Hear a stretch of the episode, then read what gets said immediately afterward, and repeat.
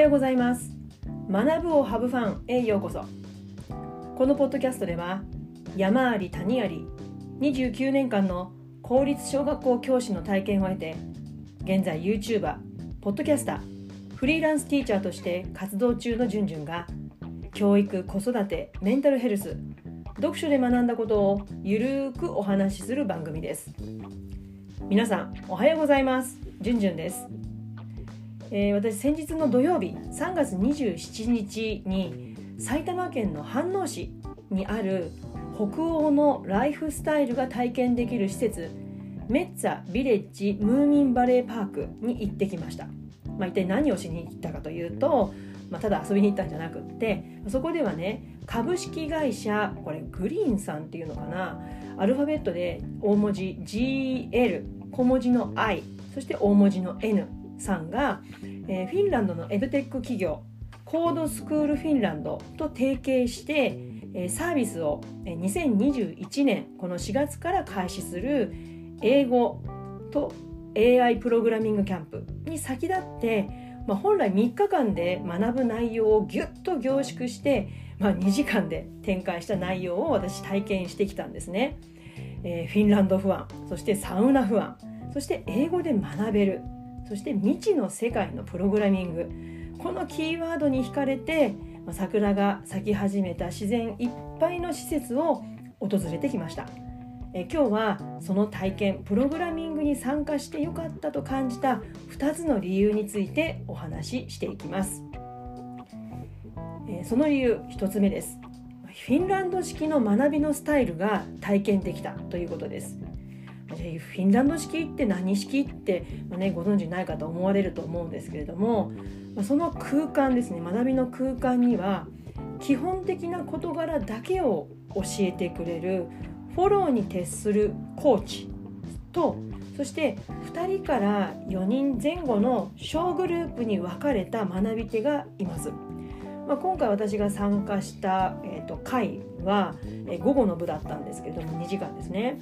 えーとですね、参加者はだいたい1つのテーブルに、まあ、先ほど言った2から4私がいたテーブルが2人だったんです。あと4人ぐらいだったかな。でそれがでも合計10人ぐらいの参加者だったと思います。で、まあ、その参加者学び手と、まあ、コーチがこういろいろお話をしながらプログラミングを楽しんでいくってことなんですけれども、まあ、コーチは配布されたテキストをもとにしてその手順を説明していきます。まあ、手順あの手説明も手順の説明も大体本当にもう3分から5分ぐらいで済むぐらいなんですけれども、えー、じゃあやってみましょうっていうその作業時間は5分から10分程度で、まあ、学び手はそれをもとに作業を進めていきます。もし途中で手が止まってしまったらもうすぐそばにいる同じグループのメンバーに聞くことができます。まあ、それでも解決できない時は、まあ、手を挙げてコーチを呼んで助けを求めます。まあ、ここがこのねフィンランド式の肝だと思うんですけれども、まあ、ついね聞かれると教える側ってこうしてこうしてこうっていうもうすぐ手順を教えたくなっちゃうんですけども、まあ、コーチは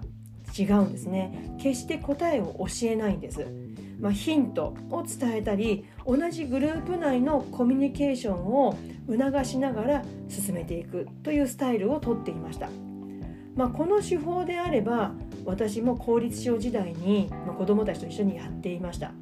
例えば国語の進出漢字をグループの中で互いにこう教え合ったりとかあとは算数のある特定の単元を個別で自由進度で進めたりする方法で行っていました、まあ、以前のようにね全員が一斉に黒板の方を見て進める学習方法はもう万能ではないということはもう教育界ではもう当たり前になっています。まあ、でもねこの方法が適している学習場面ももちろんあるんですよね。全部がダメってことじゃないんです適している場面もありますそして個別に進める場面やグループで進めた方が効果が上がる場面もあるそして教師がやっぱりここは教えなきゃいけないっていう場面と、まあ、時間はかかっても子どもたちに考えさせたりあえて試行錯誤をさせる場面が必要な時もあると私は感じています。私もこれまでたくさんのワークショップや講座に参加してきましたけれども学ぶ対象がプログラミングという私にとっては初めての体験とそして自分のアイデアを生かしながら少しずつレベルアップしていくフィンランド式はとても充実感のある内容でした。学ぶまたやりたいなっていう気持ちになりました。あの用意された2時間がもうあっという間に過ぎてしまいました。そして2つ目の言ってよかったわけはこれはね英語で学べるということです、まあ、やっとの思いで英検準2級を合格した私にとってはねちょっとドキドキワクワクのあの体験だったんですけれどもまあね、これねもしね英語のワークショップ、ね、語学に特化するとこうがっつり英語に向き合わなきゃいけないのでちょっと腰が引けちゃうんですよね。もちろんそれは必要だとは思うんですよ。ただやっぱ腰が引けちゃう。でもプログラミングという学ぶ対象が別にあることで英語との向き合うハードルがやっぱり少し下がるんですよね。これ私初めての体験でめちゃくちゃ良かったですこのワークショップの参加対象者の条件には英検3級程度の英語力と書かれていました、まあ、正直ね英検準2級の私は途中ねやっぱり意味不明な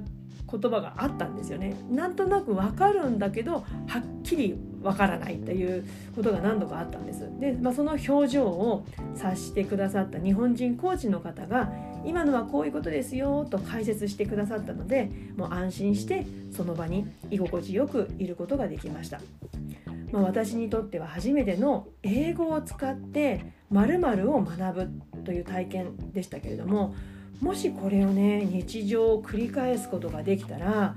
まあ、こんな私でもね英語を使うことに少しはなれそうだなとその環境を羨ましく思いました。まあね、英語を使ってもこう分からないことが盛りだくさんにある環境にボンとこう放り込まれることもねもう巨人の星の星一徹がヒューマをこう崖からこ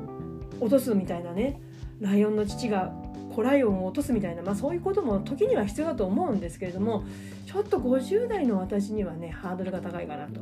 うん、なのでこう分かることが6割で分からないことが4割ぐらいの英語環境に身を置くと楽しさと分からない悔しさを継続して感じ続けるともしかしたら私でも英語が喋れることができちゃうかなって感じた体験でした、えー、今日は英語とプログラミングのワークショップに参加したその体験が良かった理由についてお話をしました、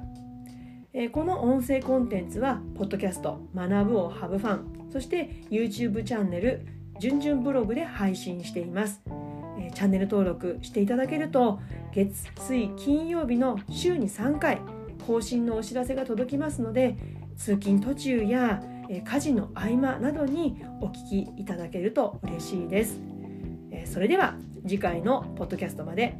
Let's have fun! Bye!